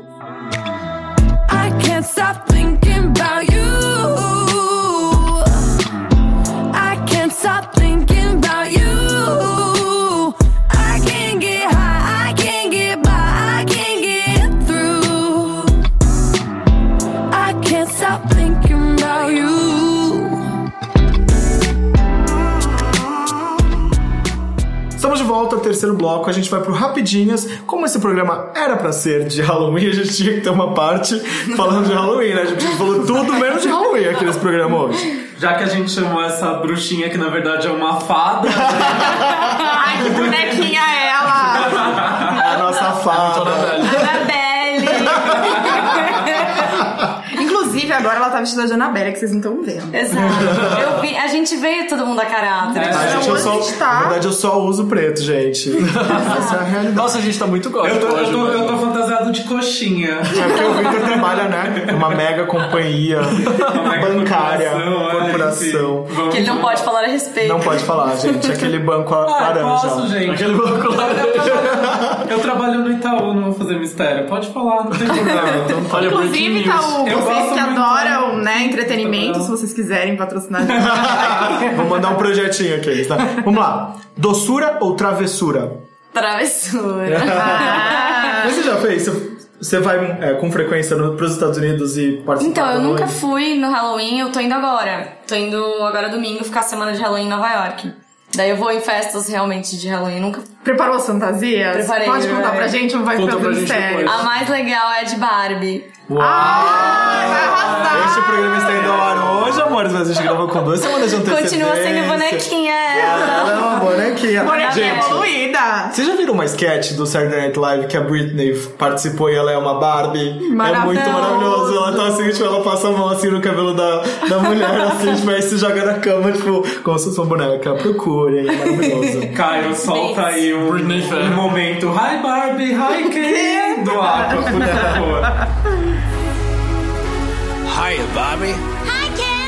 Manu, terror ou suspense? Hum, suspense. Você gosta de- dessa coisa de levar susto e. Gosto, eu gosto. Assim, eu não gosto. Eu até gosto de filme de terror, eu assisto pela diversão, mas nunca. É difícil um filme de terror ser bom, né? Eu acho que é, é melhor quando é mais suspense mesmo. Então, eu gosto mais de suspense. Diaba ou anjinha? Anjinha, diabo é meio forte, vai contra a minha religião. minha religião não permite. Ah, você nunca se fantasiou de diabinha em nenhum? Nunca, nunca. Imagina, minha tia era pastora, acho que em casa. Vai falar que tá perdida. né? Exato. Mas e aí, pirata ou marinheira? Pirata ou marinheira? Isso as pessoas vão de pirata ou marinheiro no Halloween? Pirata sim, mas marinheiro. Marinheiro. Marinheiro, sim, muito famoso. É? É, porque nos Estados Unidos tem, né, é, essa coisa do, do marinheiro ainda, né? Tem até um dia em Nova York que os marinheiros, eles saem e vão pra Manhattan. Inclusive, pode viajar nessa época, amor. Foi gato, tá? Eu acho que pirata tem mais a ver com Halloween. Aquelas que vai de Barbie e tá procurando. Ele quer contrabalancear, porque a gente é mais que um lado, né? Agora vamos valorizar a cultura nacional. Cuca ou caipora? Cuca. Cuca diva. Cuca rainha. É da internet dos Cuca memes, né, internacional, hoje. se você fosse de Exato. cuca lá nos Estados Cuca Unidos. iam te internacional, importada. Cuca Anira. Anira do folclore. Pânico ou Jogos Mortais? Hum, qual que é pânico mesmo? Ah, o da máscara, Da da, da máscara. zoeira. Aham. Jogos Mortais. Acho que Jogos Mortais. Pânico nem é da época Ah. dela, cara. Eu não podia É, ver pânico, mas eles passavam na tela quente. Mas Jogos Mortais é muito mais pesado, né? E é um tempinho depois do Pânico, tudo bem. É, pânico é, mais- é uma Ai, vai ter um zoeira. filme novo dos Jogos Mortais, eu vi o trailer no cinema, morri de preguiça. Mas tá no 87 já. Exato. Já não tem mais Chega, fazer. para com isso, né? Fantasma ou zumbi? Fantasma ou zumbi? Zumbi. Zumbi, Zumbi. né? Se, se o orçamento tiver baixo, fantasma. né? Exato. Um. Vocês já participaram do Zumbi Walk aqui em São Paulo? Sonho, Besouro Suco, love you. Ganhar doces ou fazer doces? Fazer doce Ganhar com o boy, né? Pera, em que sentido? Eu acho que ganhar. Agora não consigo mais pensar. Agora parece muito pornô que eu vou falar. Ganhar doces. Próxima pergunta. Não, não achei. Enfim. Dar um susto ou pregar uma peça? Pregar uma peça, que é um lance mais elaborado. Dar um susto é tipo, pode não funcionar e daí fica só você gritando igual um imbecil, ninguém sendo assustado. Você já pregou peças assim, elaboradas? Eu acho que não, porque eu, eu fico com dó da pessoa. Não é a Vanessa que mostra o videozinho pro filho, né, meu? Não, uma amiga minha, ela falou, gente, vamos fazer, vamos fazer uma zoeira e filmar? Eu falei, vamos, vamos. Ela falou assim, vamos chamar então, a gente finge que a gente tá num Uber, mas o Uber vai ser nosso amigo. Daí a gente chama aquela nossa amiga, eu ia chamar uma amiga nossa, e daí a gente finge que é um assalto, e daí a Ai, gente que manda mal, ela não. tirar o tênis, e a gente fala que vai roubar tudo. Eu falei, você é louca, cara! que? Você vai ser presa? eu falei, que horror, você quer matar a nossa O que amiga. ela tinha tomado? Amiga? Porque eu tenho uma amiga maravilhosa que ela bateu a Vanessa, gente. Ela tem uma filha. Inclusive, Gigi, você que é adolescente que vai escutar esse programa, é pra você, tá, amor? Maíla, mãe da Gigi, Maíla, repito, né, na escola, quem quiser chamar o conselho. Ela, ela compra sangue de Halloween. Ela, no, o Halloween é a época dela preferida do ano, ela mora aqui no Brasil, porque ela estoca o sangue. Putz. E aí o que ela faz? Susto nos amigos e nas pessoas. E um dia ela colocou sangue no braço dela inteiro e, e começou a gritar na boca da cachorra dela e começou a gritar: Gigi, Gigi, a nossa Pera, cachorra me mordeu. a mãe fez isso com a filha? Gigi, eu sei que você é Gente, traumatizada. E aí a Gigi saiu correndo de dentro de casa, desesperada, chorando, enfim, e ela rindo um monte, né? E a Quantos filha, anos que eu não consigo tinha? imaginar não, ainda tem. A. Gigi, ela é novinha, acho que ela tem 11 anos, ela é super musicária, então ela ama Manu, eu avisei pra ela que ela ia vir aqui hoje. E aconteceu isso com ela, acho que uns dois anos atrás. Mas a Maíla sempre estoca. Ela falou pra mim esses dias que ela já ia comprar os sangues dela. De...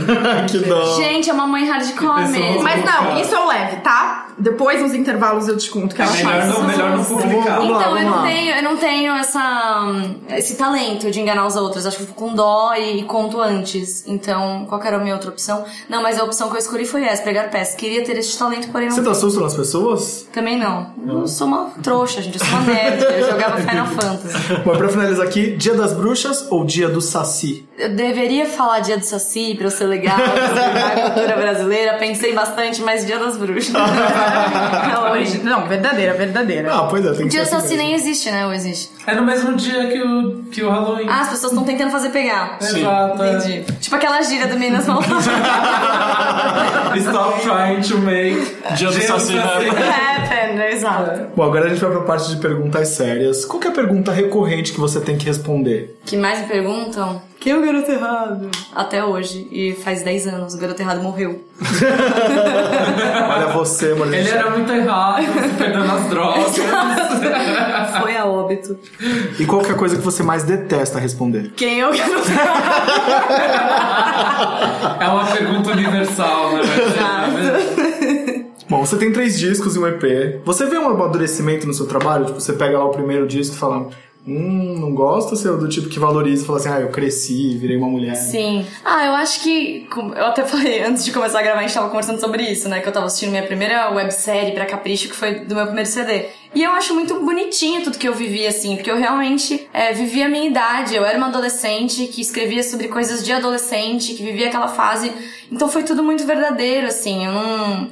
Eu não senti que, que eu pulei fases ou que eu me envergonho de alguma coisa. Eu acho que tudo foi muito real pra mim, assim. E eu sempre escrevi minhas próprias músicas. Então não tem aquilo de, nossa, olha a música idiota que me mandaram gravar e eu tive que gravar e é um mico até hoje. Tipo, eram coisas que na época pra mim faziam sentido. Então até por isso que você se identifica tanto com a Taylor, né? Porque ela também sempre escreveu as Exato. músicas dela. Com certeza foi isso, porque eu comecei a ouvir a Taylor no primeiro CD dela, que era country, o Teardrops on My Guitar. E, e daí eu pensava, eu, eu via as letras dela, eu lia, eu queria entender tudo, então eu queria saber todas as letras. E eu falava, caramba, tipo, ela é muito específica nas letras, nos detalhes. Dá pra ver que ela realmente tá contando uma história verdadeira que aconteceu com ela. E daí eu falei, nossa, então eu acho que eu também posso lançar minhas músicas um dia, porque eu fazia isso, só que eu achava que ninguém nunca ia ouvir. Falava, mas eu tô contando uma história minha, tipo, quem sou eu? Tenho 14 anos, ninguém vai querer ouvir essa bosta. Tipo, eu tinha meio que isso na minha cabeça, assim, que por a história ser muito pessoal, as pessoas não iam se identificar. Depois eu descobri que é o contrário. Quando a história é realmente pessoal, eu acho que é aí que, que rola essa mágica da música, da identificação. Então eu sempre tive muito isso. Então eu, eu consigo ver um amadurecimento na minha carreira. É, eu tive aí uma pausa, né? Eu fiquei quase dois anos e meio atuando. Eu nem sabia se eu ia voltar pra música mesmo, assim. Eu cheguei a pensar que era uma coisa que eu fiz novinha, que eu gostava de fazer, mas que podia ser um hobby, que eu nunca ia mais. E você tá fazendo alguma nada. coisa agora pra TV, pro cinema? Não, agora não. Então, depois eu, a última coisa que eu fiz foi Malhação. Depois eu rodei um filme, né? Mas ainda não, não lançou. Mas demora muito, né, pra, pra Muito. lançar filme aqui no Brasil, é? Muito, mas Qual é o foi super nome do legal. filme? Chama ela é o cara. Ai, mudou de nome, chama Júlia é o cara.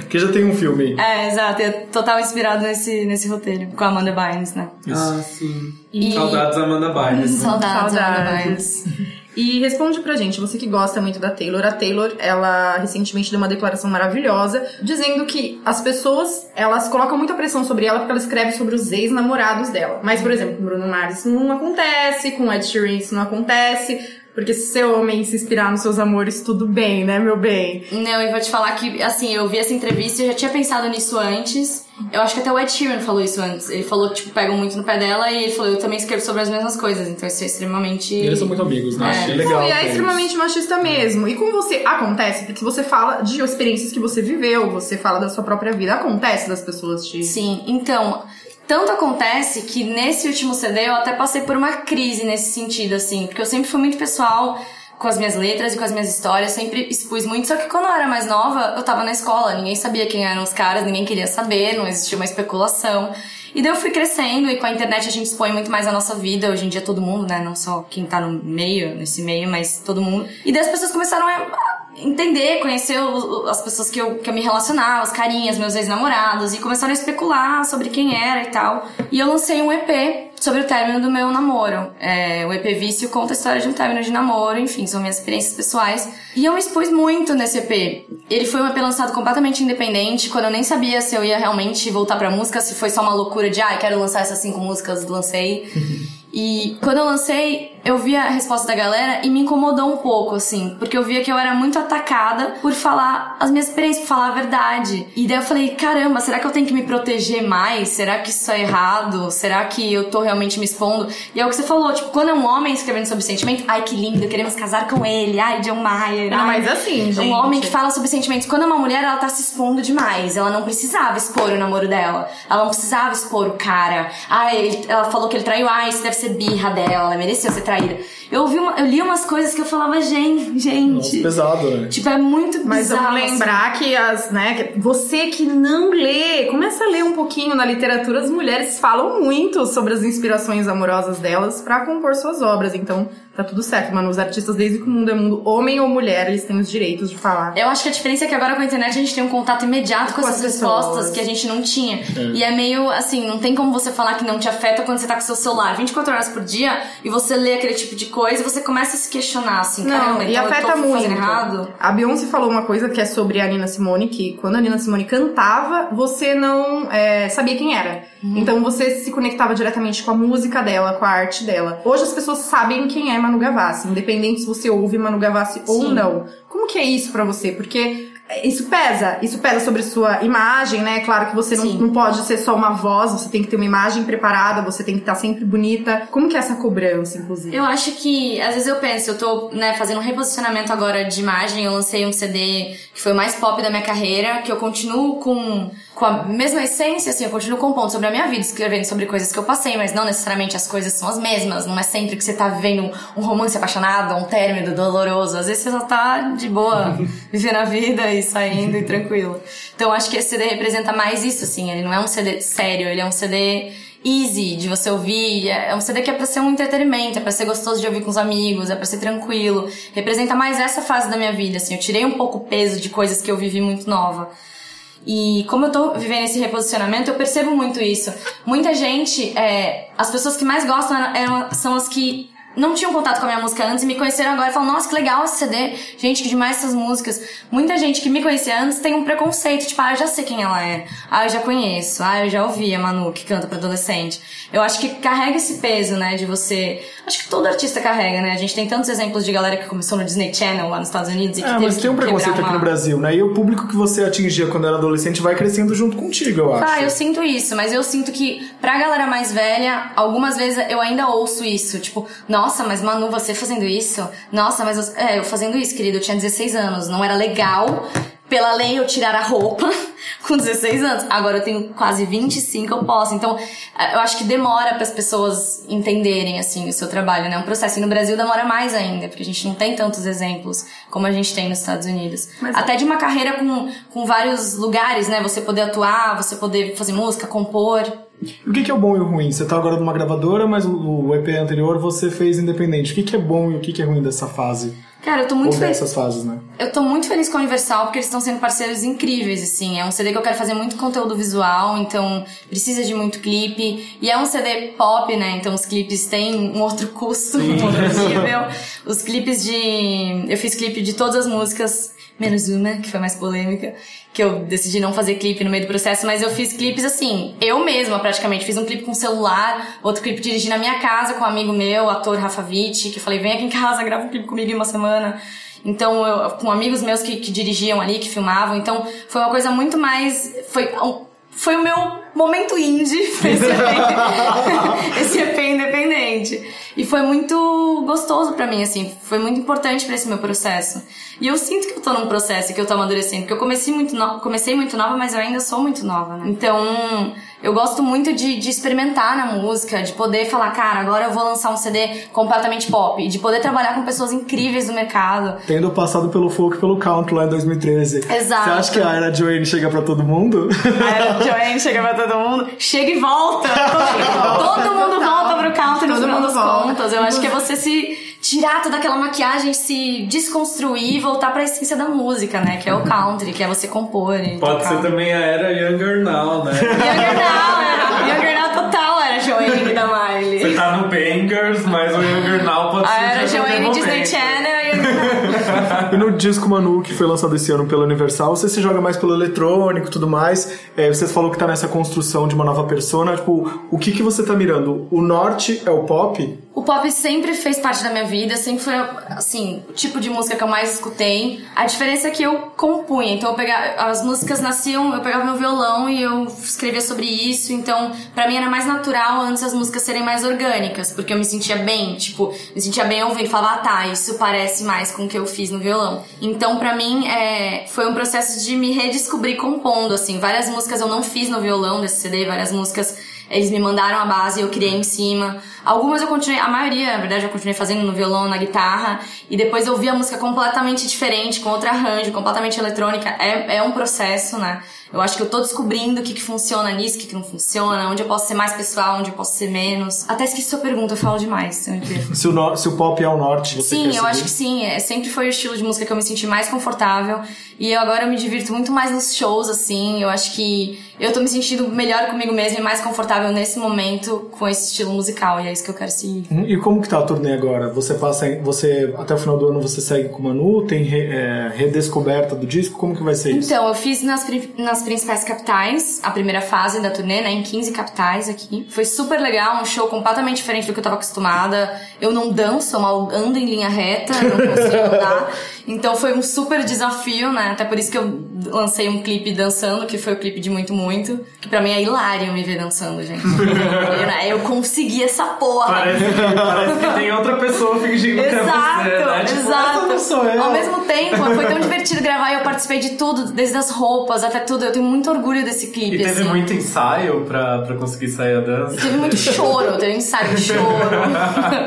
teve, teve Você, bastante. você era bravo? participaria do Dança A Famosos? não, graças a Deus ela é um anjo. Ah, que bom. Ela foi a mesma que fez a coreografia da minha turnê. Mas então, se eu conseguiria passar do, meu pesadelo, me chamarem pra- Faustão, chama Faustão, chama Manu Alô, Faustão. Famosos, né? Todos queremos. Gente, é muito difícil. Então, aí. Gente, sobe a hashtag Manu Gavazzi Eu Famosos. mudar de assunto. Cortar isso.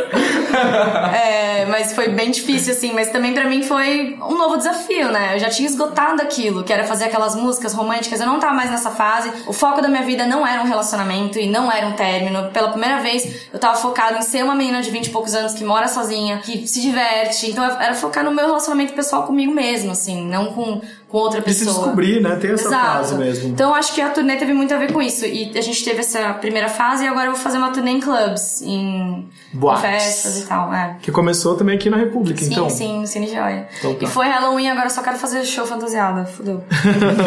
E quem que seria seu dueto dos sonhos? No Brasil, você já cantou com, com uma galera aí. No Brasil seria Ludmilla. Eu amo a Ludmilla. Demais. Ai, Lud, chama. Manu, sobe essa Lud, hashtag chama Lud, eu. chama Manu. Já tem duas hashtags pra subir, né? Depois do podcast. O Lud chama eu e, e a outra eu prefiro não comentar. E um dueto internacional tirando Taylor Swift, quem que você gostaria de ter? Internacional. É, nem te falo tirando Taylor Swift, porque assim, gente, eu não consigo nem sonhar num dueto com a Taylor Swift. Eu morro antes. E eu acho que ela é uma deusa muito preciosa. Não Mas nem se você ninguém. fizesse um dueto daqueles tipo. Paula Fernandes. Paula Fernandes. Não, eu não faria. Eu sou muito fã pra fazer um negócio desse. Não, jamais. Eu não, eu não traduzo uma Vocês estão letra aí da nessa Taylor. mesma gravadora agora. Vocês estão na mesma gravadora, vai rolar esse approach aí. Quem que é a sua label é? A Tati? Bem fit, hein? A Tati Alves. Alô, Tati Alves, vamos falar esse approach aí, fazer esse approach, amor. Gente, A Belinda é de qual gravadora? A Belinda não é Universal. Não há. A Warner? Acho que ela é Sony. Hum, ela é gente- EMI. O que, que é EMI, Sony? E EMI aqui no Brasil acho se transformou em, em Warner. Sou É. livre aqueles. A gente vai descobrir aqui depois do podcast, a gente manda e-mail pra todas as gravadoras e a gente Manda vai... e-mail pra Belinda, é a nossa principal atração aqui hoje. E a gente tava falando sobre o pop, e hoje a gente tem uma cena pop voltando, né? Tipo, tanto que o Bros, o Rouge tá estão voltando, a Anitta como uma referência até internacional, a Pablo. E você, como que você vê essa frente pop hoje? Tipo, te dá mais liberdade pra criar e se sentir mais confortável com o pop? Porque há pouquíssimo Muito tempo mais. atrás, cara, era aquela coisa assim, tipo, ah, aquela menina falando sobre ah, relacionamento. Não, gente, hoje a gente pode ser o que a gente quiser. E, E tá eu também assim, não vejo mal em falar sobre relacionamento, tá? Eu bato nessa tecla. Eu acho que, é, assim, pela maneira que eu comecei, né? Eu falava de relacionamento de uma maneira doce, fofa. Eu era uma adolescente, então ficou um pouco marcado isso, né, na minha carreira. Mas eu amo escrever sobre relacionamento, é o que me move, assim. Eu, E é bom pra superar, né? É, Você sobre escreve sobre relacionamento aquilo com as pessoas. Eu acho que a coisa mais mágica é isso, é a gente se relacionando o tempo inteiro. Então, é, New Rules da Dua Lipa. Aliás, esse CD inteiro da Dua Lipa. É um puta CD de término, de fossa, de, de sair de um namoro merda, assim, pela minha interpretação. Desculpa, Dua, se eu errei. Mas as músicas falam sobre isso e são músicas bem viscerais, assim. Só que eu acho que você deixa passar, porque um é inglês, a gente não entende completamente, a gente ouve. E dois, é- a base é completamente pop. Tree. New Rules. é, tree. Tree. Exato, foi maravilhoso. E então, New Rules é uma música sobre término, é uma música sobre um término doloroso, sobre. Não é uma música sobre empoderamento feminino. Eu também acho que isso esgota um pouco, sabe? Ficou na moda, então as pessoas acham que, ai, a gente tem que. Agora só pode falar sobre isso. Pode falar sobre o que quiser, música, é sentimento. Não, e falar sobre relacionamento é se empoderar de si mesmo, né? Porque Exato. foram experiências que você viveu e que você não precisa ter vergonha nenhuma. Inclusive, você se jogar nisso é muito bater de frente com o que a gente tá Exato. vivendo. Porque Que é o que a gente julgam, falou, né? tipo, as mulheres são muito julgadas, né, por expor, por poder falar disso abertamente, então é exatamente isso. Eu adoro escrever sobre relacionamento e pretendo continuar. Pra isso eu preciso ter relacionamento, então. Então, Assim, você quiser- gatinho do Tinder que tá no Jardins. Ca- Caixa postal, mano. Manda seu currículo pra gente. E, mano, você já lançou Hipnose muito, muito como single. Você já sabe aí quais são os próximos? Pode dar um spoiler? já sei quais são os próximos. Eu tô na pré-produção do próximo clipe já. Qual é? Não posso falar. Ah! Depois eu quero que você me conte. Mas eu vi umas enquetes de fãs aí que estão bem certos, viu? Ah, é? Olha. Fiquei feliz de Vou dar um certo. Google.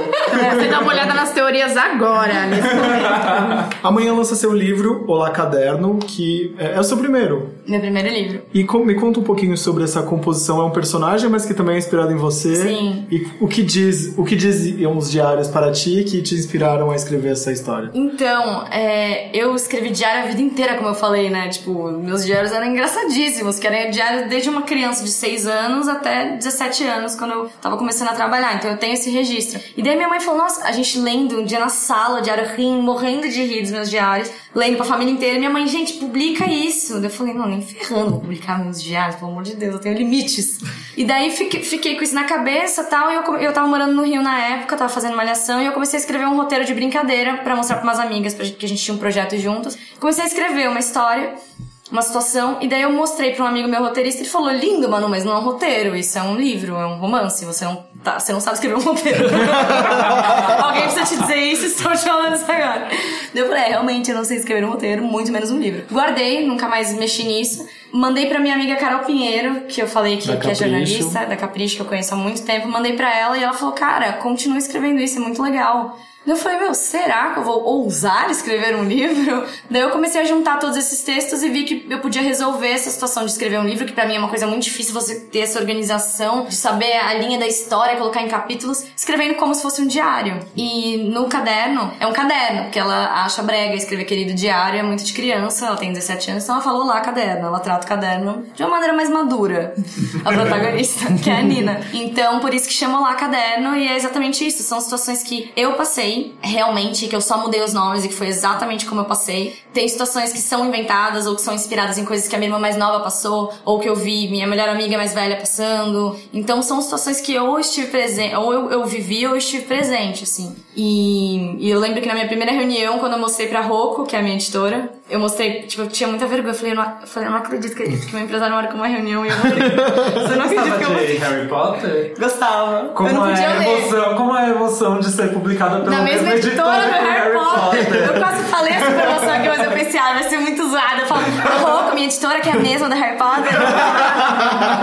é tipo, eu quero falar isso pra todo mundo. Ah lá, sabia, sabia, sabia. Não, é muito foda. E da Thalita Rebouças também, que eu, que eu lia muito quando eu era novinha, assim, quando eu tinha 11, 12 anos, eu lia todos os livros da Thalita Rebouças, que agora tá tudo virando filme, né? E também sempre foi uma referência pra mim mais nova, assim. E daí quando eu li numa mesa cheia de pessoas adultas, eu peguei o meu celularzinho e li no bloco de notas. Eu falei, é agora que eles me mandam embora, agora que eles falam, ai que bonitinha, tchau, tchau, porta é ali. Obrigada pela sua visita.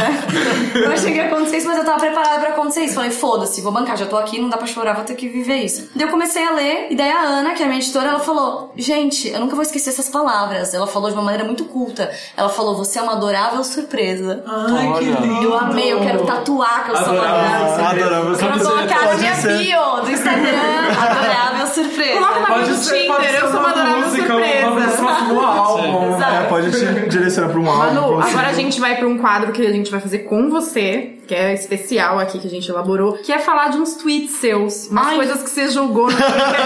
e o povo quer saber. Mas é Você é uma sacada tipo Biel, cara. Imagina, Não, calma. você A escreve gente coisas maravilhosas, e outros você escreve gente coisas maravilhosas. Porque assim, gente, hip Biel, né? Não vamos nem tocar nesse assunto. Vamos lá. Vai. Vou fazer a voz de Manu. Ia twittar outro lance, mas daí lembrei que sou evoluída e leio o Osho. Mas Manu não fala assim não, mas tudo bem, continua. Ah, gente, tô fazendo, tá fazendo a Nina, vai, a personagem do livro. Conta pra gente o que, leu vontade de sair do salto ali, mas você se segurou e pôs Osho na mente. Foi isso. Eu não li, na verdade. Foi. Ai, gente. Conta, Conta, conta, Troca os nomes, vai Precisa trocar nome aos bois, É, né? não, jamais. Mas foram umas curtidas que eu recebi no Instagram nesse dia que eu falei, ah, não, vou falar muito. Eu pensei, não, eu sou evoluída, gente, não vou falar de ninguém. Mas o que era? De alguém que namora? Não, vamos. é. Próximo tweet!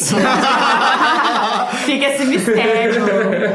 Vênus em peixes, entrega-se com facilidade, ama com devoção, pode ser sonhador e idealista no amor. Pode entrar, Manu Gavassi. Eu dei um RTzinho pra pode entrar, né? Acabei com a minha vida amorosa em um tweet. Inclusive, a Manu Gavassi, ela também é personagem, assim como você que tá em casa. Exato. Era só isso, eram só esses dois, amor. Eu só... Eram esses, ai, Eram esses. Eram esses. Tem Então, quer voltar. A gente vai voltar, então Você você vai ter... tweetou em 2009? Então, na verdade, eu li seus tweets antigos, mas eu sei que a gente vai mudando. A gente porque queria a vai mudando. A gente queria fazer isso com a Anitta, já pensou? Nossa, seria meu sonho. Será que a gente vai conseguir ir na combate aqui em São Paulo ou eu vou levar uns tweets antigos pra ela comentar? Vamos, vamos, boa. Tem, uma, tem alguma novidade que você não contou pra ninguém e quer compartilhar com a gente? Hum, não, acho Tirando que o ainda single não. que você vai falar, aqueles. Acho que a maior novidade era o livro mesmo. E é o que eu tô mais feliz agora, porque é uma adorável surpresa pra mim. Então tá, pra finalizar, eu sempre faço essa pergunta e dar tela azul nas pessoas, mas vamos ver se você vai ter essa. Se você estivesse no meu lugar e tivesse a oportunidade de perguntar algo sobre Manu Gavassi, o que, que você gostaria de saber dela? Se eu saísse do meu corpo e não fosse eu, o que eu gostaria de saber sobre mim? Que não seria mais mim. Seria uma outra pessoa. Sim, pouca gente sabe sobre essa. Nossa, sei lá, gente, um tá dom, virando aula de semiótica. um dom Eu tô que você tem escondido. Era isso que eu fazia nas provas. Eu enrolava tanto que eu falava, Rainha. Eu fiz Pronto. muito isso. Teve, teve uma vez, na verdade, que uma colega minha ficou inconformada que ela respondeu a mesma coisa que eu em poucas palavras e eu respondi, tipo, em quatro linhas, eu levei certo, ela levou errado. Eu era esse tipo de pessoa. Mas não tipo de disfarça pessoa. não, Manu. Muito pra Se eu pudesse perguntar algo para mim mesma. É uma coisa assim meio inédita que você não costuma dizer muito pras pessoas. É um dom. Eu ia perguntar, Manu, pra quem você escreveu Planos Impossíveis? Hum, e qual seria a resposta? Eu responderia para o Kaique Nogueira, lembra dele? Ai, lembro. Ai, que, que dó que ele não era o gay, né? É o Federico De Vito. Crush errado, né? Bom, gente... pelo menos ela não escreveu pro, pro, pro gay, né? É, um crush. Nada contra. Foi um crush né, possível? Vocês se pegaram nessa época? Claro, atrás do palco do No Capricho, várias Ah, vezes. Espaço das. Américas. A gente era muito rebeldinho. Digital influencers. Maravilhoso. Bom, então ah, eu queria agradecer. Queria agradecer você por ter vindo. Sabrina, que foi a última parte da conversa. Queria agradecer o pessoal da Universal e pessoas que falaram bem da gente pra você. O Pedrão Imagina. e o nosso amigo fotógrafo, Lucas Silvestre. ah, Lucas, fofo. Então é isso, queria agradecer mesmo. Quer deixar as redes sociais? Todo mundo já te segue, né, meu? Todas 3 as minhas redes sociais são Manu Gavassi, facílimo, segue lá que eu sempre posto tudo lá que tá acontecendo. E obrigada a vocês, gente, amei o papo, foi super agradável. Agora que vocês são meus vizinhos, vocês se fuderam. Vou voltar pra cá comer Doritos com Doritos e vocês. bebida. E quando quiser, me chama que é nóis. Só chegar, vamos deixar o nome na portaria. Eles não anunciam mais a Juliana, quero só dizer que ela toca. Inclusive, gente, obrigada, esse é meu segundo programa. Até dos com porteiros vocês. ela ficou íntima em um E dia. o que porteiro, pessoa. ele, ele, ele pede pra eu subir, ele fala, e vai lá. Vai lá, gata Não, ele fala assim, vai lá, Ju. Porque essa foi íntimo. E é isso, Mas não- é que a portaria é aqui na frente, né? Eu acho que eles ficam ouvindo nossas conversas e se divertindo. Pois é. E aí, gente, eu quero agradecer mais uma vez a todo mundo que colaborou, mandou pergunta. Nossas redes sociais, arroba os cubos, estamos em todos os lugares. Novo episódio toda terça, às 3h33. Meninos, muito obrigado. Obrigada, Obrigado. Adorei o papo, adorei doutrinar sobre a Belinda. Besos. É, espanhol, vamos falar em espanhol. Então, ao invés de falar tchau, vamos falar adeus. Adiós. Agora começa a nossa versão em espanhol. Tá brincadeira, gente. Até semana que vem. Beijos. Poema.